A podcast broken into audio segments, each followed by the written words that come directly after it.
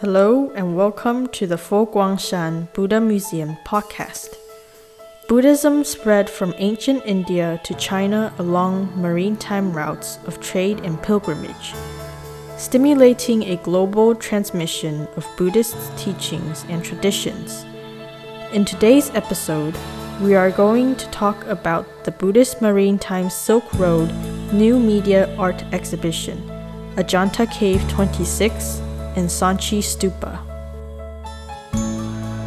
The Ajanta Cave 26 is one of the later Chaitya halls built at the site and dates from the mid to late 5th century to the early 6th century.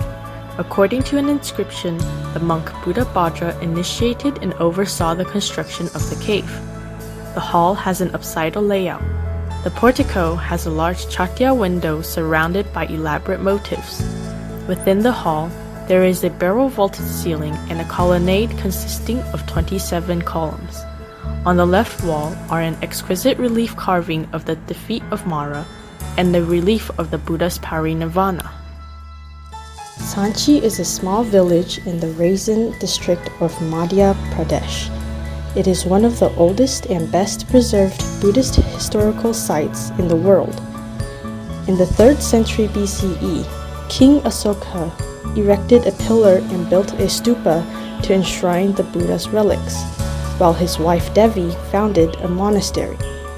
1st century BCE, the Shunga period, Stupa 1 was expanded with railing. Stupa 2 and Stupa 3 were then added.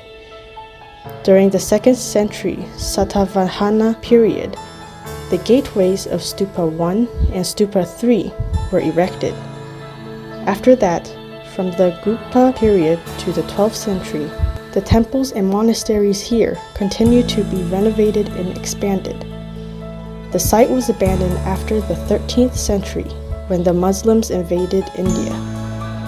In 1818, British General Taylor discovered the site. In 1912, British archaeologist John Marshall directed an excavation and restoration project to bring the site to its present appearance.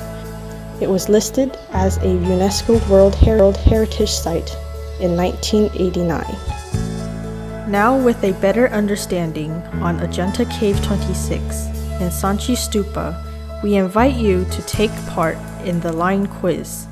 To enter this quiz, first you have to add new line friend. The link is in the description below.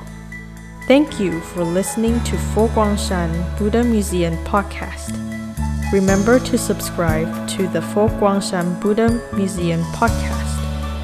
For more information, please visit www.fgsbmc.org.tw.